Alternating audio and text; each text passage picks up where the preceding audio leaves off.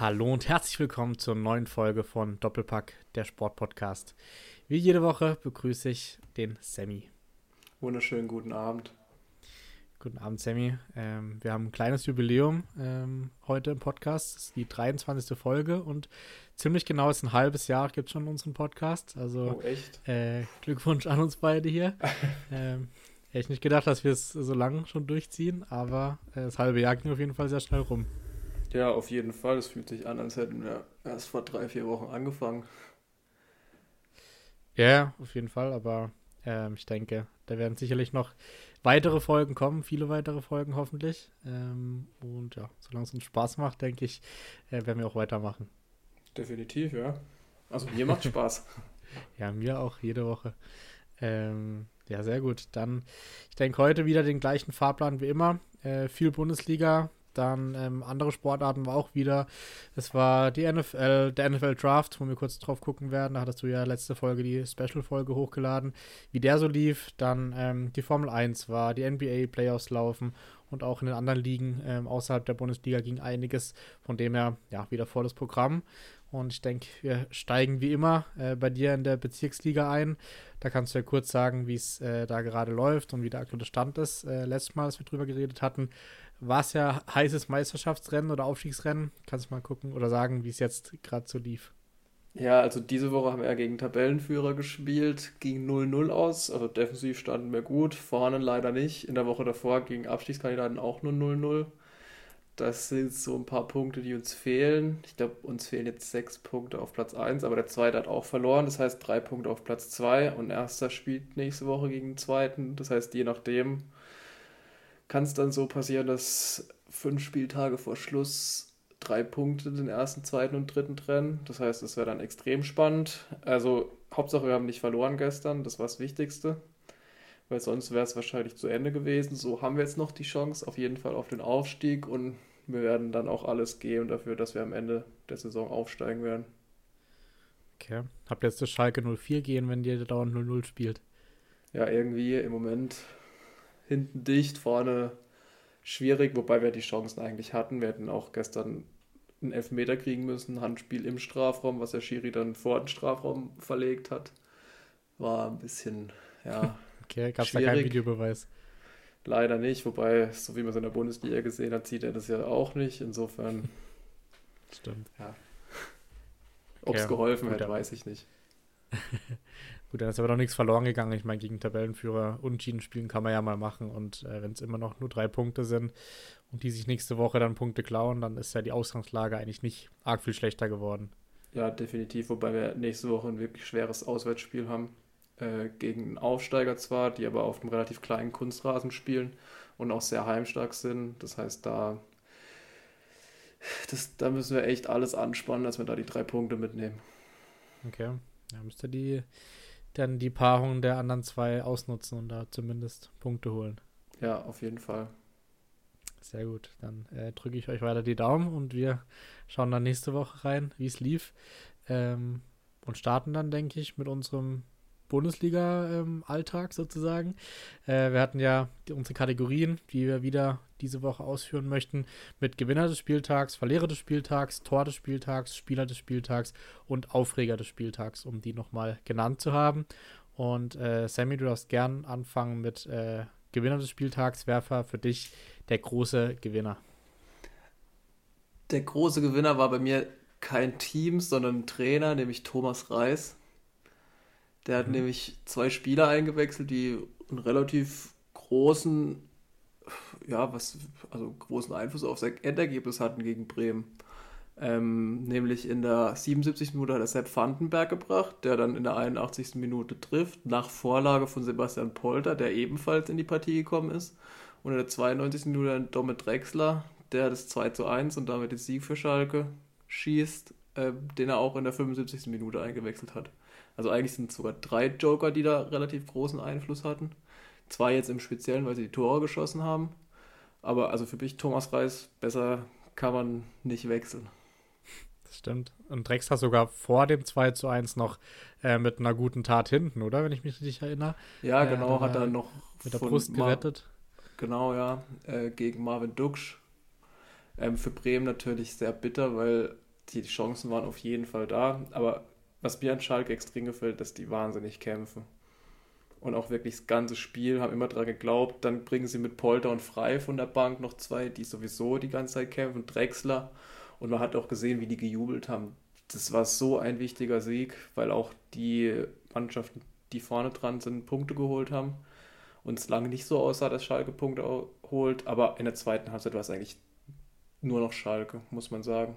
Duxch immer mal wieder gefährlich. Das 1-0 von Bremen war sehr schön rausgespielt, fand ich, wo Weiser darüber legt auf Duxch und ja, für Schalke, wie gesagt, ein eminent wichtiger Sieg. Ja, ich frage mich, wie Weiser Duxch überhaupt gesehen hat. Das war ja so eine Art No-Look-Pass. Also ich hätte niemals gesehen, dass Weiser ihn sieht, sozusagen. Ja, also irgendwie mit dem rechten Außenriss dann rübergelegt. Auch, ich glaube, ich hätte mir alles gebrochen, wenn ich es versucht hätte. Aber ja, also richtig gut gemacht. Aber hilft natürlich am Ende nichts, wenn man die Chancen dann nicht macht, weil Dux hat noch ein paar Chancen gehabt. Äh, aber ja, für Schalke, wie gesagt, sehr, sehr, sehr wichtig. Ja, äh, auf jeden Fall. Da sind wir uns auch wieder einig wie letzte Woche auch schon, weil ich habe nämlich auch den ähm, FC Schalke 04 als Gewinner des Spieltags. Ähm, man hätte auch den VfB nehmen können, weil beide sehr, sehr wichtige Siege eingefahren haben im Abstiegskampf. Aber die Art und Weise natürlich bei Schalke noch ein bisschen oder deutlich dramatischer. Von dem her ähm, gehe ich da voll mit dir mit. Und äh, ja, sagte auch den, äh, der FC Schalke 04. Ähm, bei mir der Verlierer, wenn wir damit weitermachen möchten, eindeutig äh, die Hertha weil wir haben es gesagt, Schalke gewinnt, Bochum spielt unentschieden gegen Dortmund und Stuttgart gewinnt.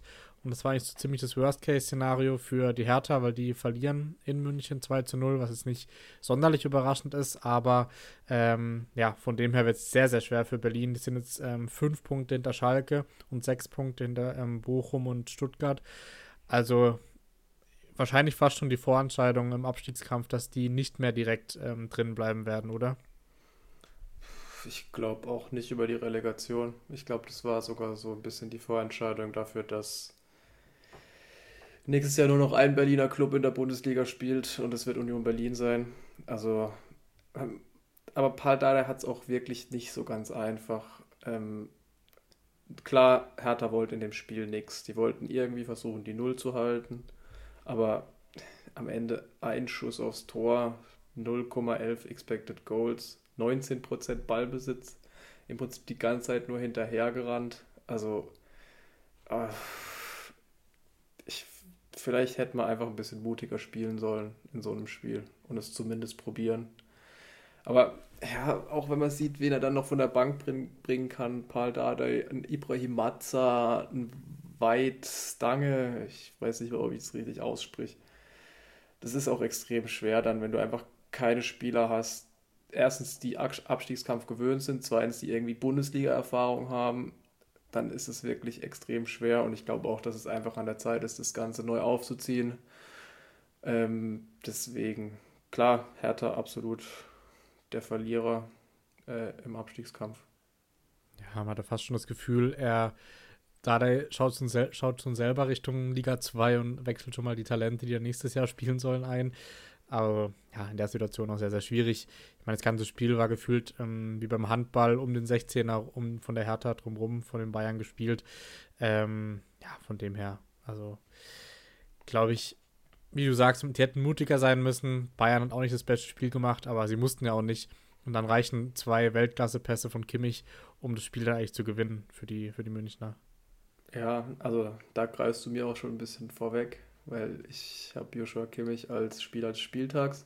Will aber noch yes. kurz über meinen Verlierer reden. Ähm, ja. für, für mich war es die Samstagskonferenz auf Sky. also, das war wirklich ein sehr, sehr zäher Spieltag. Ja, ja, fühle ich. Also ich muss ja froh sein, dass ich im Stadion war in Frankfurt und die Konferenz deswegen nicht gucken konnte. Aber ich habe mich dann auch nicht geärgert, ehrlich gesagt, dass ich sie nicht nee, gesehen habe. Also, ich weiß nicht, was waren es am Ende? Sieben Tore. Ich glaube, in den ersten 25 Minuten war es gar kein Tor. Äh, also, ich weiß nicht, irgendwie war das schon. Also, die Spiele drumherum waren, also das am Freitagabend war sehr spektakulär. Samstagabend war durch den Verlauf relativ spektakulär. An Sonntag, ja, gut. Das Bayern-Spiel war natürlich interessant, aber war eigentlich auch nur Bayern und Wolfsburg-Mainz war relativ schnell entschieden eigentlich. Aber ja, ja, es war schon eine sehr, sehr zähe Konferenz. Ich, also, ja, schwierig. Ich hätte es einfach mal gern wieder, dass einfach alle Spiele am Samstagmittag sind und sich das dann hat. Ja, musst du noch drei Wochen, glaube ich, warten, dann ist er wieder soweit. Ja, da habe ich leider selber ein Spiel, das heißt, das kann ich nicht mal gucken. Ja, es aber es ist aber schon ja. dieses Jahr nur noch am 34. Spieltag, ja? Ja, am 33. nicht mehr, das ist auch echt blöd. Ja. Aber ja, wirklich, das ist mein Verlierer des Spieltags. Ja, finde ich gut. äh, aber lass uns gerne weitermachen mit Spieler des Spieltags, weil ich, da habe ich schon gehört, wir haben beide den gleichen. Ähm, ich nämlich auch Joshua Kimmich. Man hätte auch Riemann nehmen können, man hätte Jonas Wind nehmen können, aber bei mir ist auch Kimmich, weil die Vorlagen einfach ja, zwei sehr, sehr wichtige Dosenöffner waren für das ganze Spiel. Und äh, auf Kickbase auch 412 Punkte gemacht, MVP geworden. Ich glaube, du hast ihn ja eigentlich, aber hast ja null Punkte gemacht wegen Minus, oder? Ja, gut. Aber das Ding ist eh durch, insofern ist es ja, nicht so schlimm. Wäre bitter gewesen, wenn es noch um was gehen würde. Ähm, das auf jeden Fall, ja. Ja, aber zeigt ja auf jeden Fall, dass er auch außerhalb von den zwei Vorlagen dann 412 Punkte ohne eigenes Tor, ist schon auch äh, ja, sehr krass. Ja, also es waren auch wirklich nicht nur die zwei Vorlagen. Ich, also viele Teams haben das ja bis jetzt so gemacht, dass sie Kimmich zugestellt haben dieses Jahr, was auch relativ gut funktioniert hat ähm, immer sobald er einen Ball bekommen hat, in seinem Rücken waren. Hertha hat es in dem Fall halt überhaupt nicht gemacht.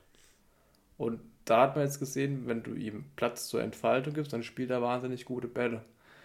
Ähm, also es war, nie, war nicht nur diese zwei auf Gnabry und Coman, ich glaube, es war nochmal einer auf Coman, dann nochmal einer mit dem Außenriss. Äh, und generell auch die Ecken waren nicht schlecht. Ähm, Jetzt muss Bayern gucken halt, wie sie es irgendwie hinkriegen, dass er nächstes Jahr ein bisschen mehr Rückenfreiheit hat. Ähm, als Goretzka dann auch runter war, fand ich, lief es auch besser. Deswegen glaube ich, dass es auf jeden Fall eine Möglichkeit ist, dass Goretzka nächstes Jahr nicht mehr ähm, neben Kimmich spielen wird. Ja. Aber ja, also wirklich, wirklich ein sehr, sehr starkes Spiel. Wahrscheinlich das beste Spiel von Joshua Kimmich diese Saison.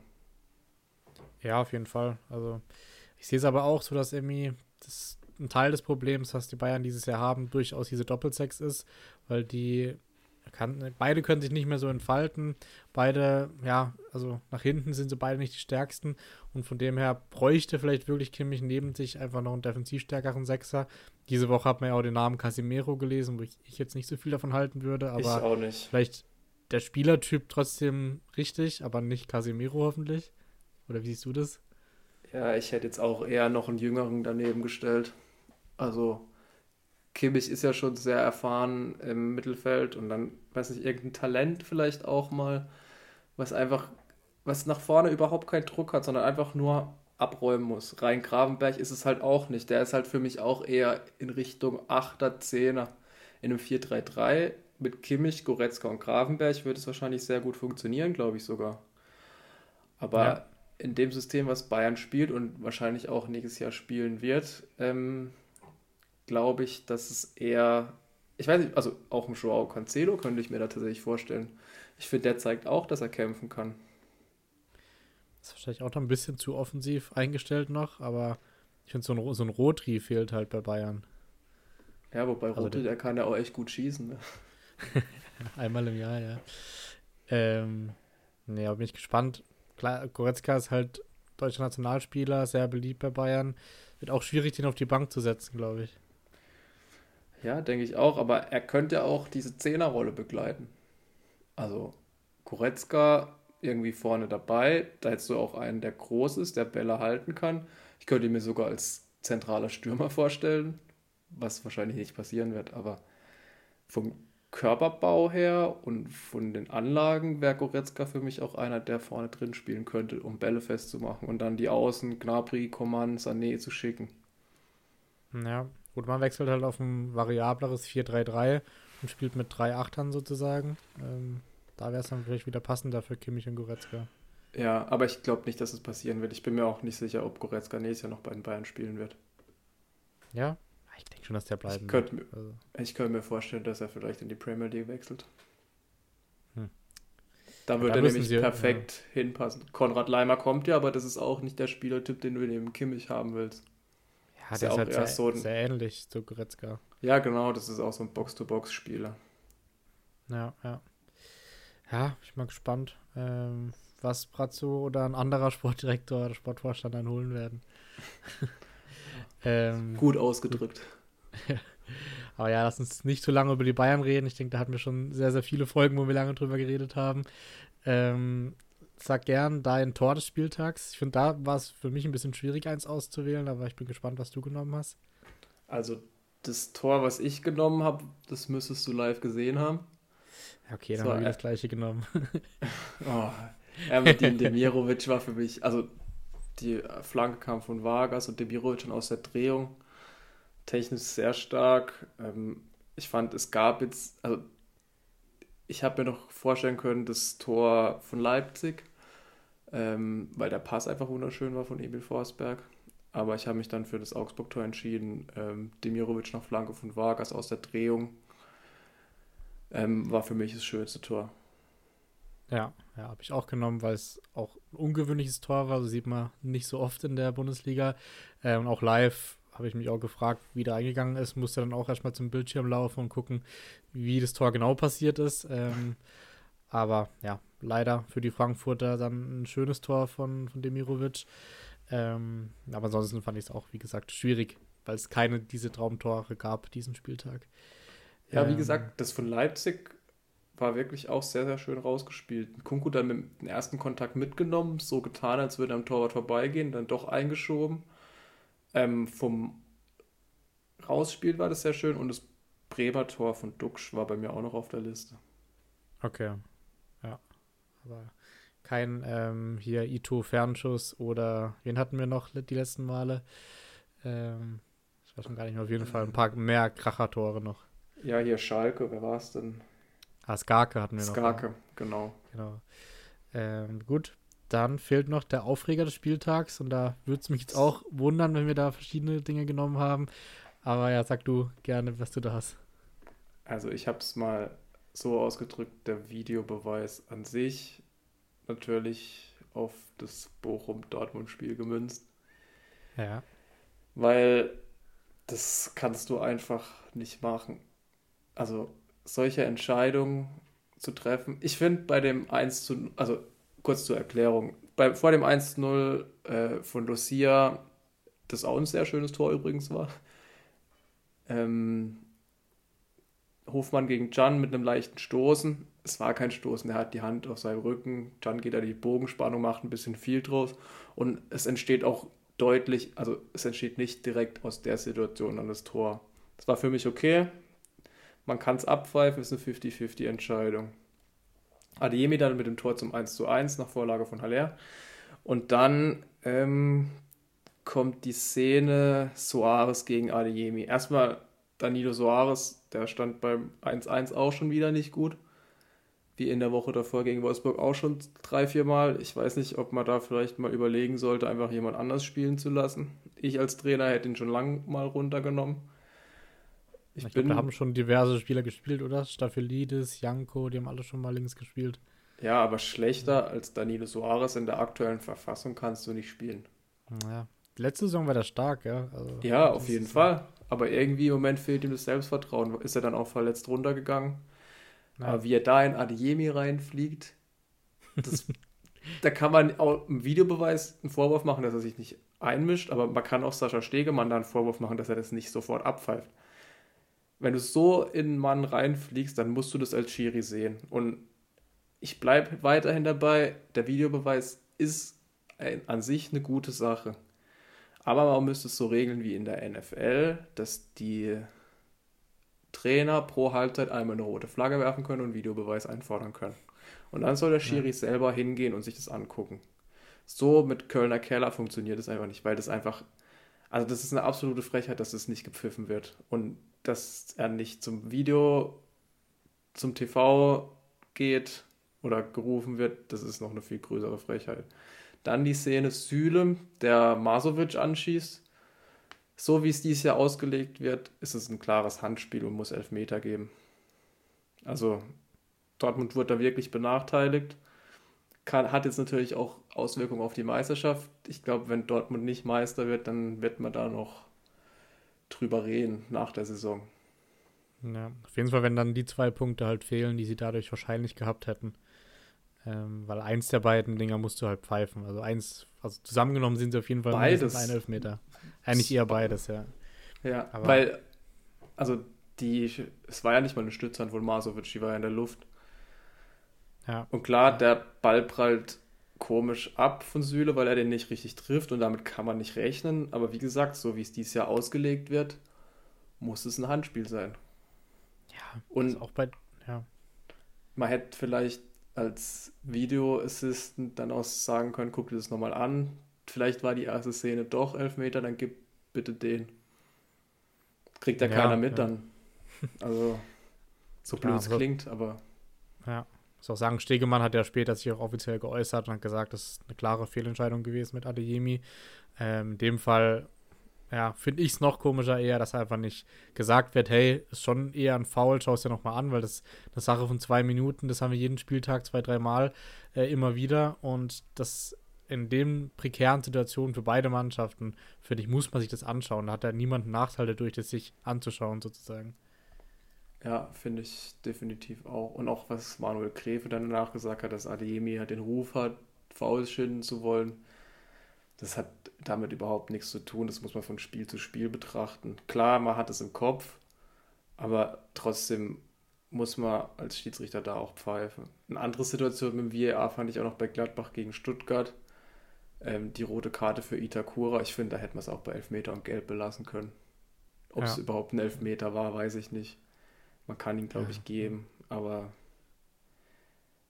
rot hätte es nicht sein müssen, um sich das extra nochmal anzugucken. Also ja, ja, fand ich auch schwierig. Ich habe erst gedacht, er nimmt den Elfer noch zurück.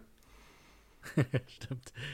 Ja, ich meine, strittige Situationen wird es im Fußball immer geben, aber solange es halt diese groben Fehlentscheidungen mit Videobeweis gibt, wird es halt auch immer viel Hass und Wut gegen den Videobeweis geben, weil die sagen es einfach vermeidbar. Das sieht ja jeder normale Fußballfan, dass es ein Foul war und dann versteht man halt nicht, warum es der Videobeweis nicht sieht. Also. Ja, und also klingt jetzt vielleicht blöd, aber letztendlich gleicht sich das über eine Saison gesehen, glaube ich, aus mit den Fehlentscheidungen ohne Videobeweis. Irgendwie. Und wenn, dann ist es halt tatsächlich auch einfach Pech.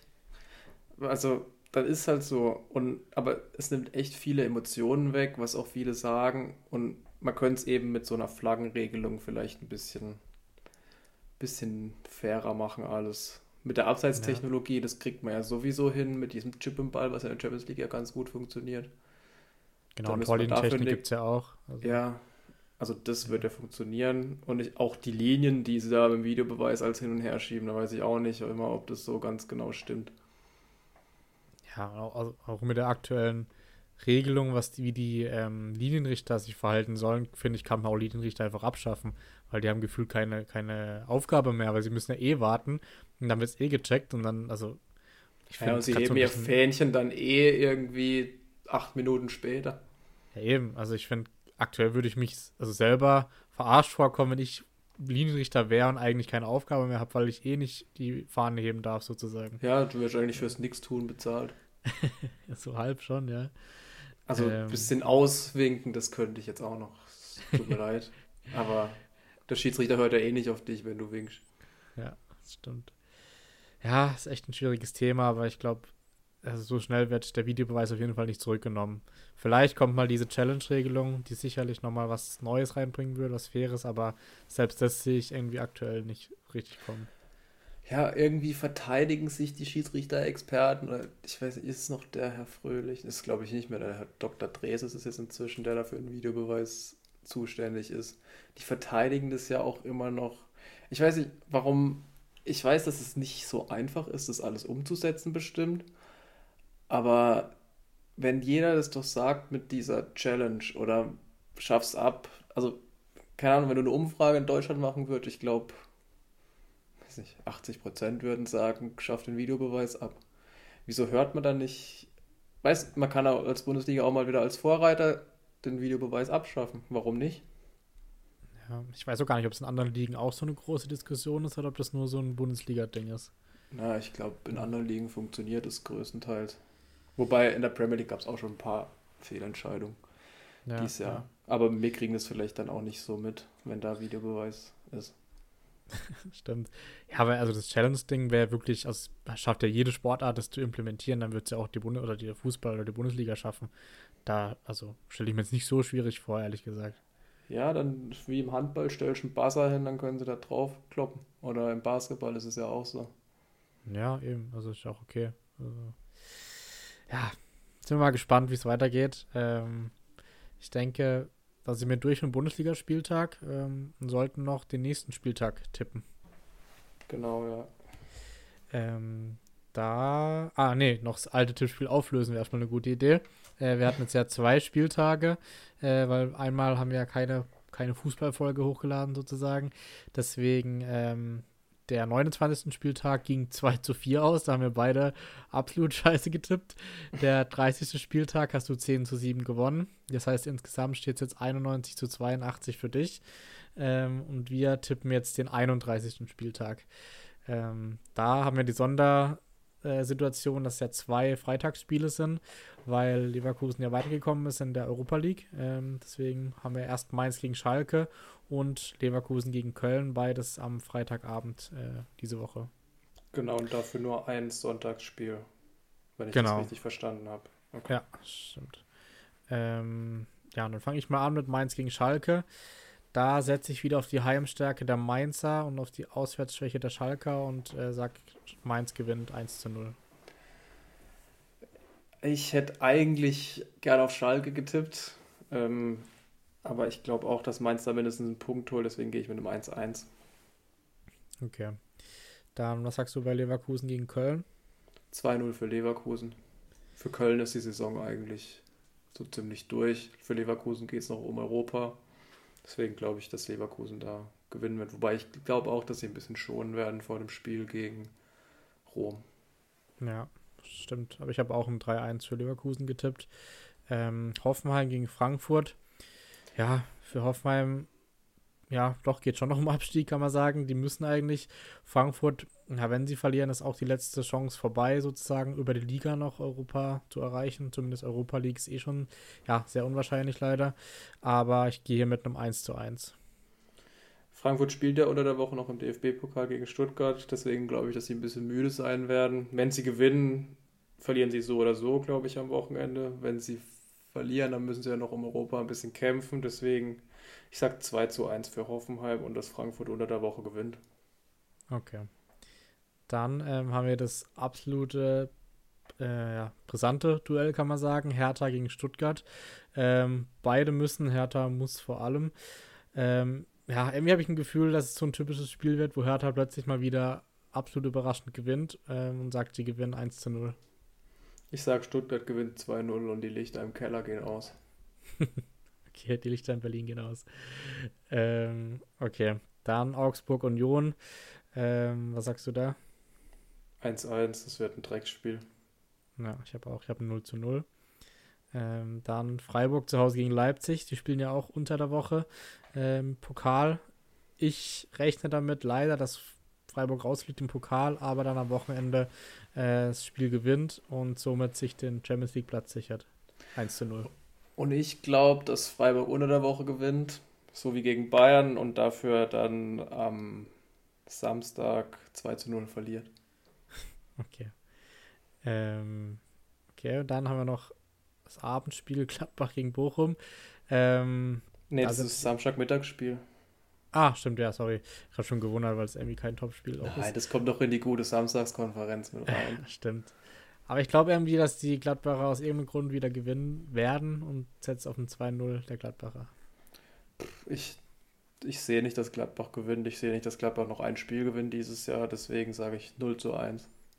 Okay. Ja, finde ich gut, dass wir wieder sehr unterschiedlich getippt haben. Ähm, dann haben wir es dann 18:30 Spiel Bremen zu Hause gegen Bayern. Ich glaube, die Bayern werden sich schwer tun, gewinnen aber trotzdem 1 zu 2 in Bremen. Ich sag 1 zu 3. Okay. Und dann haben wir noch Wolfsburg gegen Dortmund in Dortmund. Was sagst du da? Dortmund ist jetzt wieder in der Verfolgerrolle und wird 2 zu 1 gewinnen. Okay, ne, ich sag auch 3 zu 1.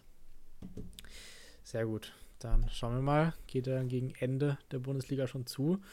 Und ja, dann sind wir durch mit dem Spieltag und wollen dann zu den ähm, Fußball-News international kommen. Ähm, da war nämlich auch in anderen Ligen einiges los, vor allem in der Premier League kann man sagen.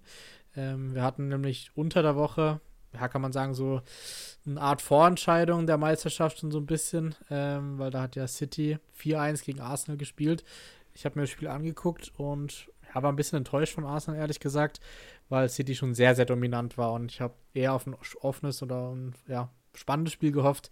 Wurde es aber nicht, weil City wirklich sehr, sehr gut war und auch verdient 4 zu 1 gewonnen hab, haben. Ähm, Haaland da ja auch schon äh, den ersten Torrekord eingestellt. Den hat jetzt am Wochenende nochmal ausgebessert mit äh, 34 Toren. Ist damit ja gerade ähm, gleichgezogen mit Alan Shearer und Andy Cole, die beide ja 42 Spiele dafür Zeit hatten. Haaland hat jetzt noch sechs Spiele übrig, von dem her denke ich, ja, ziemlich sicher wird der Torrekord in der Premier League fallen. Und ich glaube auch, dass City sehr wahrscheinlich Meister wird. Oder wie siehst du das, Sammy? Ja, also Arsenal hat jetzt auch diese Woche, glaube ich, noch ein Spiel gegen Chelsea. Ich glaube, morgen sogar.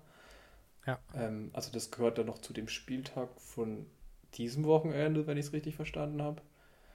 Äh, ja, weiß ich, an alle Kritiker, die vor der Saison gesagt haben, Guardiola kann nicht mit einem echten Neuner spielen und Haaland wird bei Man City nichts reißen. Ich glaube, die können sich nicht bestätigt fühlen, weil ja, ist Wahnsinn, was er spielt. Aber man muss auch sagen, in dem Spiel gegen Arsenal, der beste Spieler auf dem Platz war Kevin De Bruyne.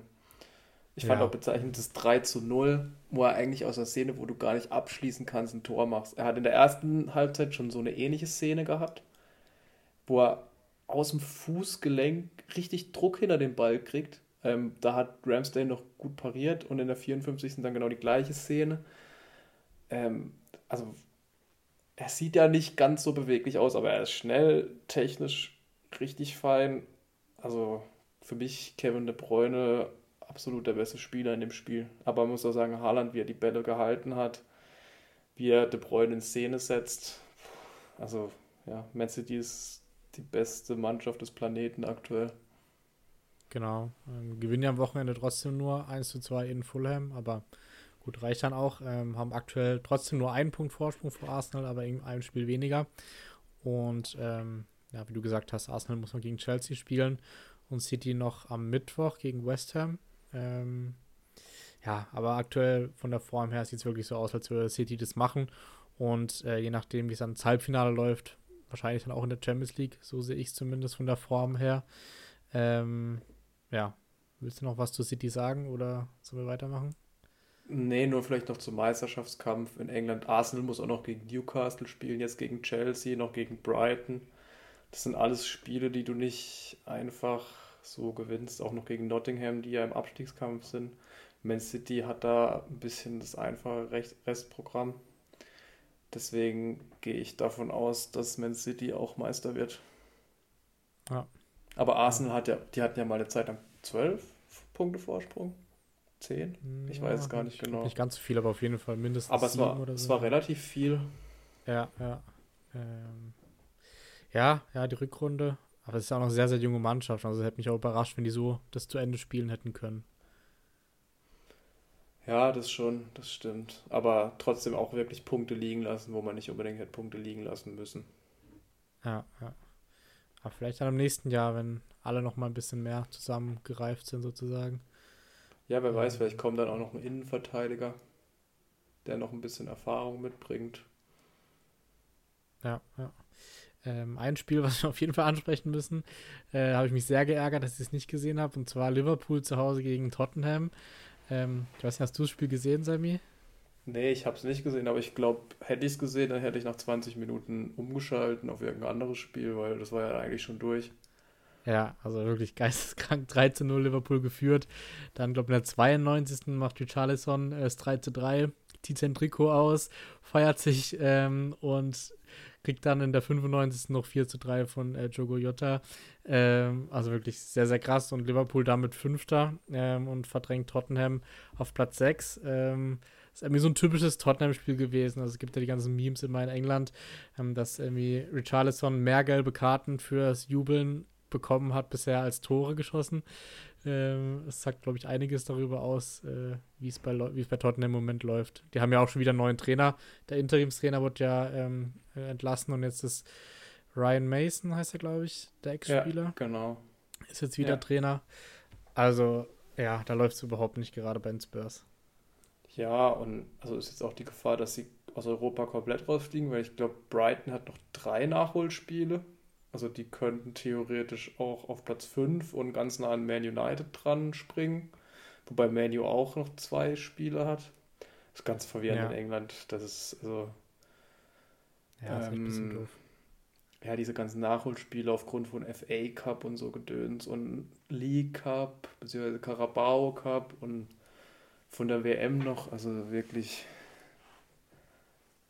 Das ist echt schrecklich. Außer im Keller, da haben alle ihre 34 Spiele. Ja, ähm, ja da ist jetzt gerade, glaube ich, auch noch Leicester gegen Everton. Genau, das auch. Läuft es gerade? Ne, um 9. Ja, ich meine, das läuft. Ja, seit 15 Minuten, ja. ja. Also ein sehr, sehr wichtiges Spiel, weil Leicester ja drittletzter, Everton vorletzter. Ähm, also geht es ja für beide eigentlich um alles. Ja, und da steigt auf jeden Fall eine Mannschaft ab, von der aus, glaube ich, also die schon sehr lang zur Premier League gehört, Leicester, Everton, Southampton. Mhm. Ähm, was vielleicht trifft sogar alle drei. Also für Everton wäre es natürlich extrem schade, weil die sind jetzt wirklich auch, boah, ich weiß gar nicht, ob die überhaupt schon mal abgestiegen sind. Zumindest nicht, während ich, seit ich englischen Fußball verfolge, sind die ja. eigentlich schon immer dabei und eigentlich auch immer irgendwie so hinter den Top 5 irgendwie rum. Nur in den letzten Jahren läuft es da irgendwie gar nicht mehr.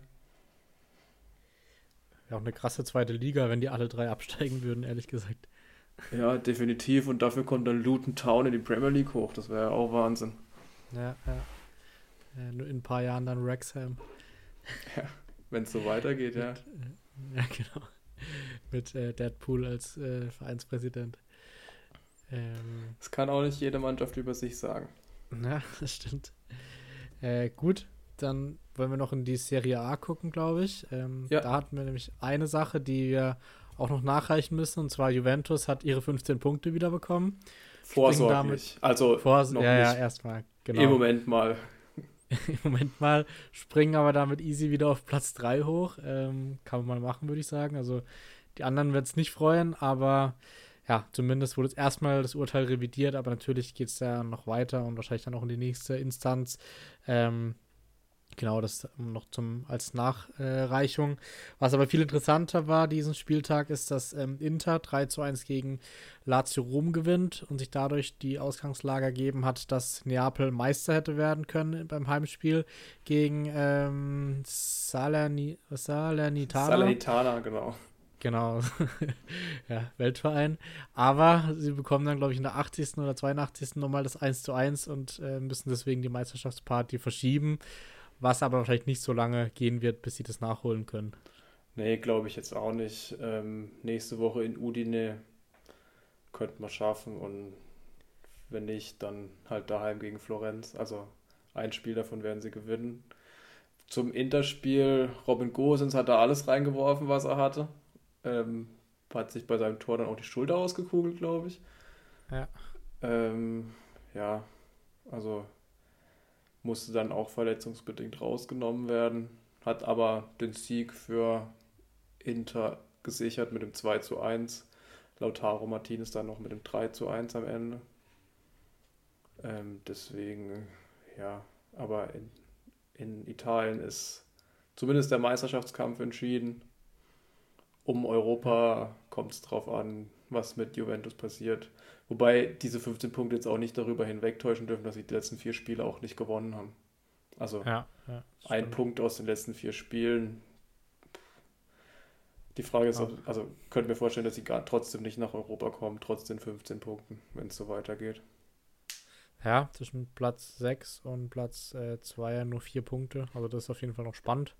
Vorne wird es, glaube ich, eine sehr, sehr lange und große hellblaue Party geben, dann, äh, wenn die Saison vorbei ist. Ähm, die haben sie sich aber auch verdient. Also muss man auch dazu ja, sagen. Voll. Auch die Fans, da ist ja immer riesige Stimmung im Stadion. Da wären wir echt gerne in der Stadt die nächsten paar Wochen, wenn, wenn sie da den Meistertitel dann gewonnen haben. Ja, ich hoffe nur, dass nicht zu arg also zu viele den Club verlassen werden. Aber ich denke ja, zumindest, ja. dass ähm, Victor Osimhen nächstes Jahr nicht mehr da spielen wird. Ja, wahrscheinlich. Ich glaube, Korac Keller könnte ich mir vorstellen, dass er bleibt, aber äh, Osimhen glaube ich auch, dass er geht, ehrlich gesagt. Ja, das denke ich leider auch. Ja, ähm, gut. Dann schauen wir noch kurz in die ähm, NBA, wenn du sonst gerade nichts hattest, noch zur internationalen Fußballligen. Ne, können gerne in die NBA gucken. Da ähm, ja, sind ja die Playoffs in vollem Gang und ich glaube auch äh, mit Ergebnissen, wo ja, wo man nicht vorher mit gerechnet hätte. Äh, ich gehe es vielleicht mal kurz chronologisch durch, ähm, wie die ersten Runden so ausgegangen sind. Ähm, die Denver Nuggets gewinnen ähm, 4 zu 1 gegen die Minnesota Timberwolves. Also ja, da. Erwartbar, ja. ja. Genau, keine große Überraschung, kann man sagen. Ähm, die Phoenix Suns gewinnen deutlich gegen die Clippers. Würde ich auch wahrscheinlich sagen, hätte man auch vorher erwarten können, oder? Ja, definitiv. Also, ähm, durch den Durant-Trade, seitdem sind die Suns ja sehr, sehr gut drauf, haben sich ja noch den vierten Platz dann sichern können. Davor waren sie, davor mussten sie sogar um die Playoffs kämpfen. Deswegen erwartbar. Daraus ergibt sich jetzt auch eine richtig schöne Serie Nuggets gegen Suns. Genau. Wo die Nuggets auch schon 1-0 führen seit heute Nacht, glaube ich. Gestern Nacht, ich weiß es nicht genau. Ja, ja. Ähm, ja, das werden sicherlich dann auch äh, ja, knappe Spiele werden, ähm, wo es auch sehr knapp war. Das habe ich nämlich gestern das erste Mal seit langem mal wieder ein NBA-Spiel in voller Länge gesehen. Das waren die Warriors gegen die Kings. Ähm, da war nämlich Game 7. Lag natürlich dann perfekt, dass man auch mal in Deutschland zu einer normalen Zeit es gucken konnte. Ähm, hier ein ganz, ganz starker Auftritt von äh, Steph Curry, der macht 50 Punkte, aber auch äh, von Kevon Looney, der macht 21 Rebounds was ich jetzt auch noch, noch nicht so oft gesehen habe, ehrlich gesagt. äh, weiß gar nicht, äh, ob es es überhaupt schon so oft gab, aber auf jeden Fall sehr, sehr krass. Ähm, und die, ja, die Warriors, Warriors am Ende sehr verdient und auch souverän gewonnen. Äh, gerade im letzten Viertel dann ähm, ja, hatten die Kings eigentlich keine Chance, Chancen mehr. Ja, ich glaube, da hat sich auch wirklich die Erfahrung von den Warriors ähm, gezeigt. Klar, mit Curry, Thompson, Green, Looney die sind ja schon mehrmals NBA-Champion gewesen, haben schon so ein paar Playoff-Serien hinter sich. Bei den Kings von großen Stars, also Fox hat noch keine Playoff-Serie gespielt. Sabonis schon, aber wahrscheinlich nur in eine Runde mit den Pacers vielleicht mal. Da bin ich mir auch nicht zu 100% sicher. Deswegen war das erwartbar. Aber schön, die Kings auch mal wieder in den Playoffs gesehen zu haben. Mit diesem Light the Beam da haben sie sich ja auch ein bisschen, also was aufgebaut wieder. Ähm, ich glaube auch, dass relativ große Euphorie in der Stadt war. Ähm, und dadurch, dass es noch ein junges Team ist, glaube ich, dass man nächstes Jahr auch wieder mit ihnen rechnen kann. Ja, auf jeden Fall. Und dadurch ergibt sich jetzt ja auch ein sehr, sehr gutes Matchup ähm, im Conference-Halbfinale. Und zwar, weil die Lakers ihre Serie gegen die Grizzlies gewinnen, äh, als an sieben gesetzt gegen die an zwei gesetzten ähm, Grizzlies. Sehr, sehr überraschend wahrscheinlich. Ähm, kannst du gleich was dazu sagen. Aber allein vom Namen her, jetzt Warriors gegen Lakers, natürlich ein sehr, sehr ähm, gutes Matchup. Ja, ich glaube auch LeBron James gegen Steph Curry, die haben sowieso die NBA geprägt in den letzten zehn Jahren, LeBron wahrscheinlich die letzten 20 Jahre. Ähm, ich fand es tatsächlich gar nicht so überraschend, weil seit der Trade Deadline, wo die Lakers ja noch mal ein paar Moves gemacht haben, ähm, spielen sie auch wieder richtig gut, ähnlich wie die Suns, ähm, waren ja eigentlich auch aus dem Playoff-Rennen so ein bisschen raus, waren glaube ich dann Elfter oder Zwölfter eine Zeit lang. Seitdem sie aber nach der Trade Deadline wieder gespielt haben, in voller Mannstärke auch, weil Anthony Davis auch zurückgekommen ist, äh, muss man sagen, auch verdient, dass die Lakers da weitergekommen sind. Ich glaube, Ja Morant hat auch ein bisschen Probleme im Fuß gehabt, ist auch, glaube ich, in zwei Spielen musste das Spiel verlassen. Ähm, deswegen, ja, so überraschend finde ich es tatsächlich gar nicht, aber da hat sich dann auch die Erfahrung eben durchgesetzt. Ja, ja. Aber freue ich mich auf jeden Fall auf äh, die nächste Runde. Wird hoffentlich dann auch wieder spannend und hoffentlich dann auch, dass man es mal wieder gucken kann zu einer Uhrzeit hier in Deutschland. Ja, wenn ähm, dann halt sonntags, aber ja, hoffe ja, ich auch. Ja, ja. Äh, dann gucken wir noch kurz in den Osten. Äh, da gab es ja auch ähnlich große Überraschung. Und zwar, äh, ja, die Bucks an 1 gesetzt, verlieren gegen an den 8 gesetzten Miami Heat. War ja das Duell, was so ziemlich von Verletzungen geprägt war. Ich glaube, Janis war dann trotzdem wieder dabei, konnte aber dann auch nichts mehr ändern an dem 4 zu 1 am Ende der Serie. Ja, Jimmy Butler hat da die Miami Heat im Rucksack gehabt, auf jeden Fall.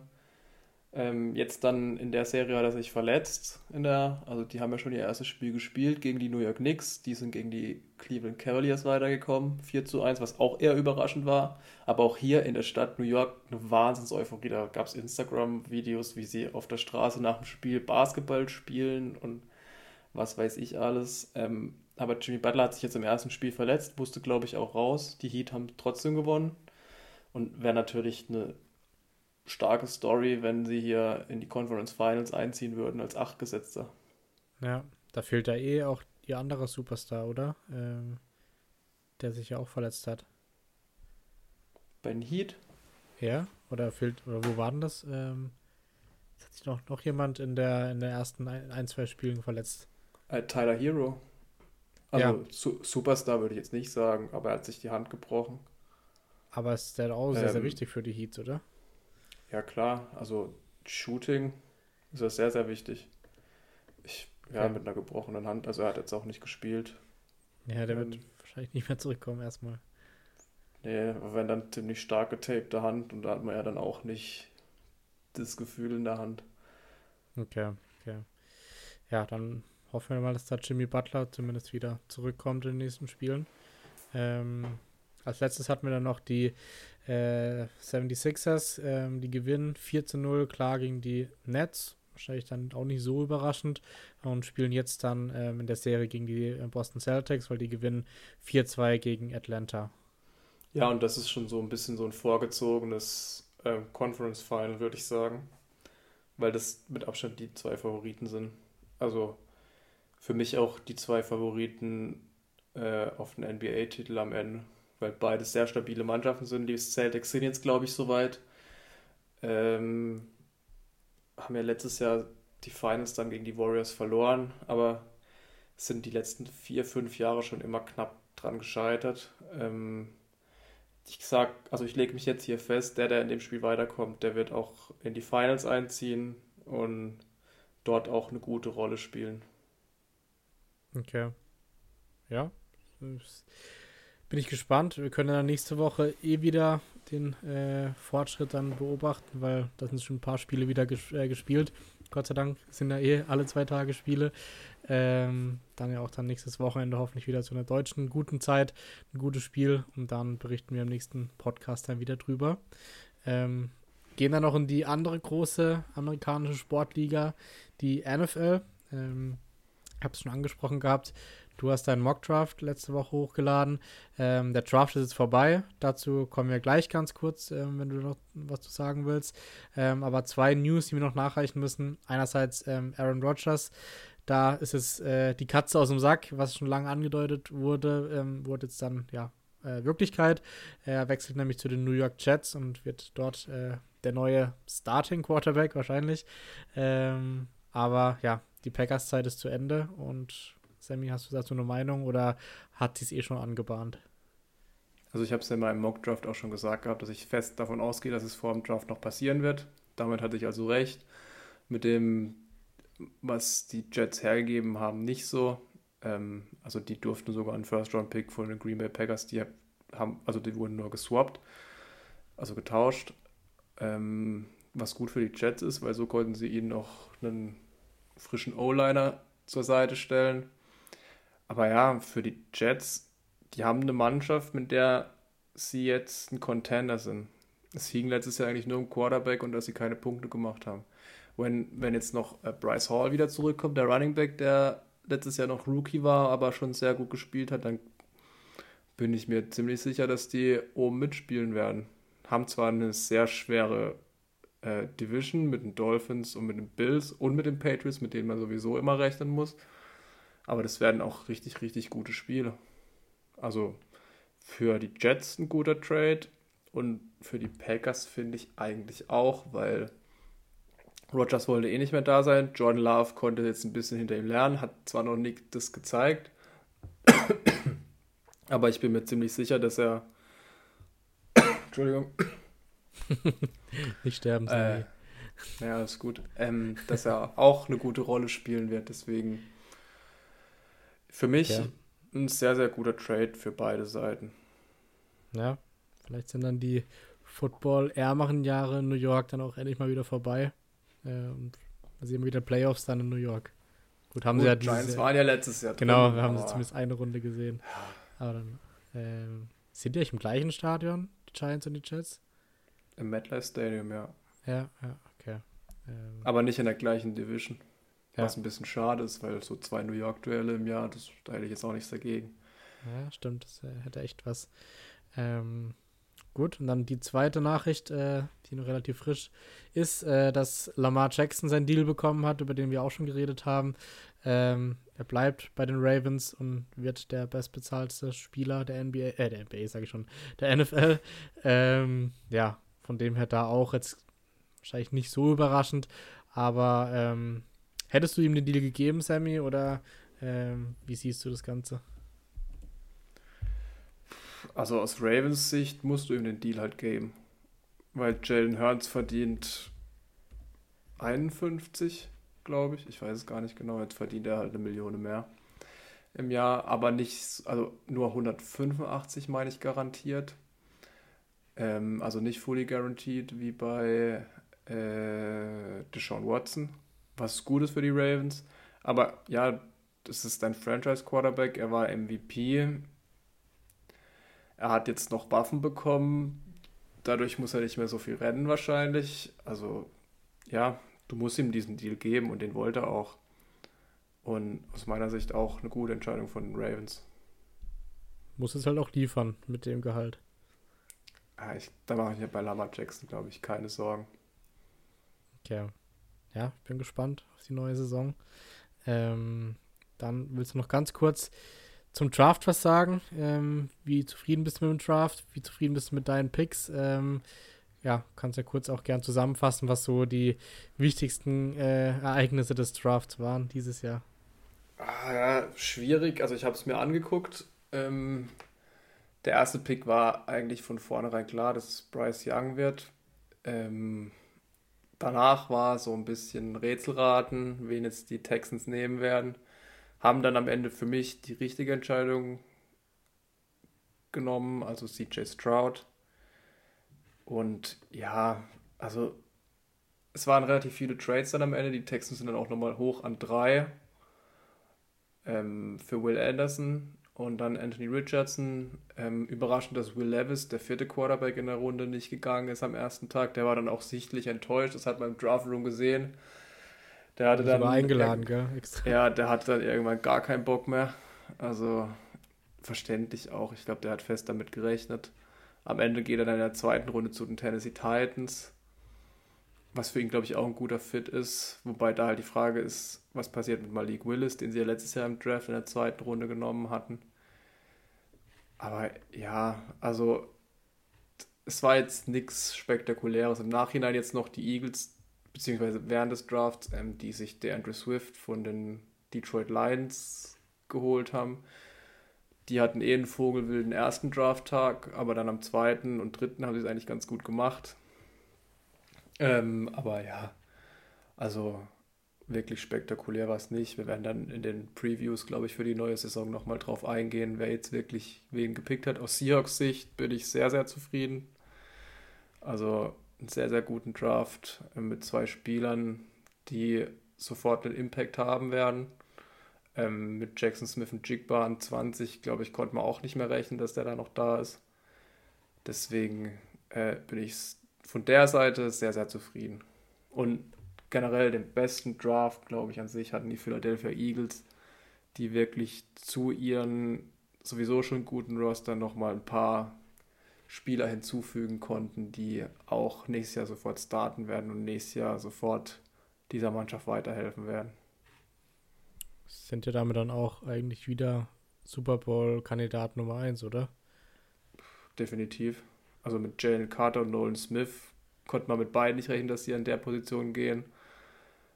Ähm, deswegen, das sind die besten, also zwei der besten Defender in der ganzen Draft Class gewesen.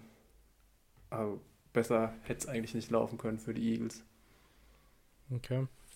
Und du hattest die ersten vier Picks richtig in der Mock Draft, oder? Ja, bis auf das, dass die Texans hochgetradet haben, aber ich hatte Will Anderson an der Stelle zu den Cardinals, deswegen einigermaßen passt. Und sonst dann noch von der Positionsgruppe her teilweise richtig, aber leider nicht den richtigen Spieler. Aber das ist auch immer schwer, das dann zu predikten, weil man weiß ja auch nicht, wie die Interviews laufen und das hat auch nochmal einen ganz, ganz großen Einfluss darauf.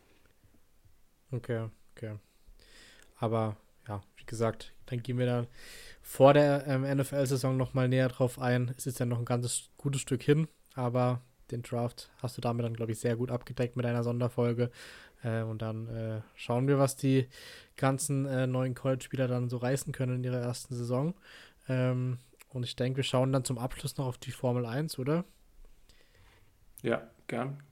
Genau, da war ja der große Preis äh, in Aserbaidschan, in Baku. Ähm, witzigerweise, ich hatte mir mal äh, rausgeschrieben, weil da war dieses, ähm, dieses Wochenende das erste Mal wieder ein Sprint. Das heißt, es gab die äh, Quali am Freitag, dann das Sprint-Shootout am Samstagvormittag, der Sprint dann am Samstagmittag und das Rennen am Sonntag. Und äh, ja, die ersten drei waren immer genau gleich, nur in anderer Reihenfolge. Das heißt, beim, bei der Quali war es Leclerc, Verstappen, Perez, dann beim Shootout Leclerc, Perez, Verstappen, beim Sprint am Ende Perez, Leclerc und Verstappen und dann beim Rennen Perez, Verstappen, Leclerc. Also, Aber Verstappen nie auf der Eins. Genau, genau. Das ist, ist glaube ich, über das, was man am meisten reden kann dieses Wochenende, dass Verstappen nicht die Pace hatte, die er sonst hatte, weil da ist ja auch ähm, Paris weggefahren, wie er wollte. Und gerade im Rennen finde ich was sehr auffällig, dass er ähm, zwischenzeitlich, nachdem er dann mit bisschen Pech durch das Safety Car seine ähm, äh, Position Nummer 1 verloren hat, äh, dann aber nicht mithalten konnte mit Paris, war nur eine Sekunde weg eigentlich, aber die Sekunde hat er dann immer gehalten und wurde dann am Ende dann, glaube ich, drei, vier Sekunden draus. Also ähm, schon beachtlich, dass da Paris äh, im Startkurs die, ja, die Pace so mitgehen konnte von Verstappen und eigentlich sogar der schnellere Mann an dem Wochenende war. Ja, aber also auffällig finde ich, erstens, dass Paris diese Stadtkurse sowieso liegen. Baku ganz im Speziellen hat ja letztes Jahr, meine ich, auch gewonnen, vor Sebastian Vettel damals. Es war ja auch ein vogelwildes Rennen, wo Verstappen der Reifen platzt auf der Geraden, ja. wo er dann mit 300 einschlägt. Da war ja diese Reifenthematik, weil Lance Stroll in dem Rennen auch schon abgeflogen war, ziemlich heftig. Ansonsten, ich bin von so Stadtkursen kein so großer Freund. Also erstens habe ich immer ein bisschen Angst um die Fahrer, dass wenn die mal einschlagen, dass es dann richtig knallt, weil es so eng ist und keine Auslaufzonen sind. Und zweitens ist es halt dann doch eher ein Hinterhergefahren, ähm, wo halt ein paar Leute mal ihr Auto zerstören. In dem Fall diese Woche, glaube ich, Nick de Vries an erster Stelle zu nennen, der es, glaube ich, zwei oder dreimal zerstört hat. Ja, Aber ja. Die Lenkachsen und die Reifen mussten da ordentlich leiden bei ihm. Ja, definitiv an sich, das auch, die hatten ein Training, a 45 Minuten, wie willst du dich da auf eine Strecke einstellen? Also finde ich, war auch im Qualifying am Freitagabend dann zu sehen, das sind ein paar immer wieder ausgerissen, De Vries Auto kaputt gemacht, Gaslys Auto kaputt gemacht, Magnussen seins war dann auch kaputt, ähm, auch viele, die sich verbremst haben. Und ich, ich bin kein Rennfahrer, aber ich stelle mir das extrem schwierig vor, sich in einem Training daran zu gewöhnen, wie die Strecke ist. Weil am Abend wird ja dann auch die Strecke kühler, was man dann im Qualifying auch gesehen hat. Und du hast ja überhaupt keine Anhaltspunkte. Also ich weiß nicht, warum man das jetzt ändern muss mit diesem Sprint, Shootout, Sprint. Im Sprint sind sie eh nur hintereinander hergefahren. Da war mal eine interessante Aktion am Start zwischen Russell und Verstappen, aber sonst ja sehr, sehr wenig. Zunoda hat, glaube ich, auch noch das Auto geschrottet, meine ich. Ähm, also für Alpha Tauri war es ein ziemlich teures Wochenende. Aber ja, ich weiß nicht, dann kriegen die ersten acht Punkte, der erste acht Punkte, der achte ein Punkt. Und dann das Rennen war auch nicht so spektakulär. Am Ende noch eine sehr, sehr gefährliche Szene mit Esteban Ocon, was natürlich auch auf keinen Fall passieren darf, der da einfach nur in die Boxengasse fährt und da schon Fotografen stehen, die fast umspitzt. Und das sieht nicht so schnell aus, aber du hast halt auch 100 Sachen drauf, musst da runterbremsen auf 60. Nicht ganz ungefährlich. Also, ja, darf natürlich auch auf keinen Fall passieren. Aber ja, ja. wie gesagt, ich bin kein so Freund von so Stadtkursen. Der Vertrag mit Baku wurde jetzt auch verlängert bis 2025, bis 2026. Ich weiß es gar nicht. Ähm, aber ja, wirklich spektakulär war das Rennen jetzt an sich nicht. Ja, so der Kurs an sich ist ja schon sehr cool, auch mit dem Panorama durch die Altstadt da von Baku. Ich hatte auch direkt mal nach Flüge geguckt, weil es irgendwie nach einem ganz coolen Urlaubsort mal aussah. Aber ähm, ja, wie du schon sagst, es ist schwer zu überholen dort. Sie fahren sehr, sehr Außer auf der langen Gerade halt. Also. Genau, ja, da geht's. Aber ansonsten ähm, gibt es sicherlich schönere Rennstrecken, auch zum Zugucken. Ähm, aber ja, ich bin auch kein Fan von diesem Sprint, äh, Sprintformat unbedingt, weil ich meine, wir sind beide auch schon mal in F1 äh, die Strecke gefahren und glaube ich da auch schon das ein oder andere Mal in, in der Wand gelandet. Ähm, ja, immer in der engen Kurve da. Ähm, ja, an dem Turm, oder? Die, ja, bei ja. den alten Stadtmauern, da hat es mich eigentlich immer gekostet. Ja, ja, von dem her kann man sich vorstellen, wie es dann, äh, zumindest sich ein bisschen vorstellen, wie schwierig es dann ist, äh, mit 300 km/h da diese engen Stadtkurse zu fahren, dann auch mehr oder weniger ohne Training, äh, gerade für die Rookies. Ähm, aber ja, ähm, war ja trotzdem mal schön, dass äh, Verstappen nicht das komplette Wochenende dominiert hat. Und ich denke, Perez kann man es auch durchaus gönnen. Die beiden trennen es ja nur noch acht Punkte in der WM-Wertung. Ähm, ich glaube zwar nicht dran, dass es ein spannender WM-Kampf wird, aber lass mich gerne da eines Besseren belehren von Sergio Perez. Ja, nächste Woche in Miami wird sich zeigen, ob er auf den Schaltkursen wirklich so gut ist. Wobei könnte es eher sein, dass sie da Motorboot fahren müssen. Der Kurs war ja überschwemmt jetzt vor kurzem. Ich hoffe, dass sie ja, das stimmt. hinkriegen, aber ich meine schon. Ähm, wird auf jeden Fall spannend. Die Strecke finde ich noch ein bisschen schöner als die in ähm, Aserbaidschan, weil die geht ja ums Stadion rum und ist ein bisschen weitläufiger. Ja, ja. Aber ja, ich freue mich dann auf Imola am 19. bis 21., weil das ist wieder so eine richtige Rennstrecke. Ja, das stimmt. Ähm, sehr gut. Dann über Kickbase, wie gesagt, brauchen wir diese Woche auch nicht reden. Sammy hat null Punkte, weil er Minus war. Ich habe 1300 gemacht, also alles wie immer. ähm, aber nee, da ist ja die Saison eh mehr oder weniger gelaufen. Und ich denke, da sind wir durch, Sammy, für diese Woche. Ja, passt. Sehr gut. Dann äh, hören wir uns nächste Woche wieder. Lasst ein Abo da, lasst ein Follow da, wenn es euch gefallen hat. Und äh, ja, dann noch einen schönen Abend.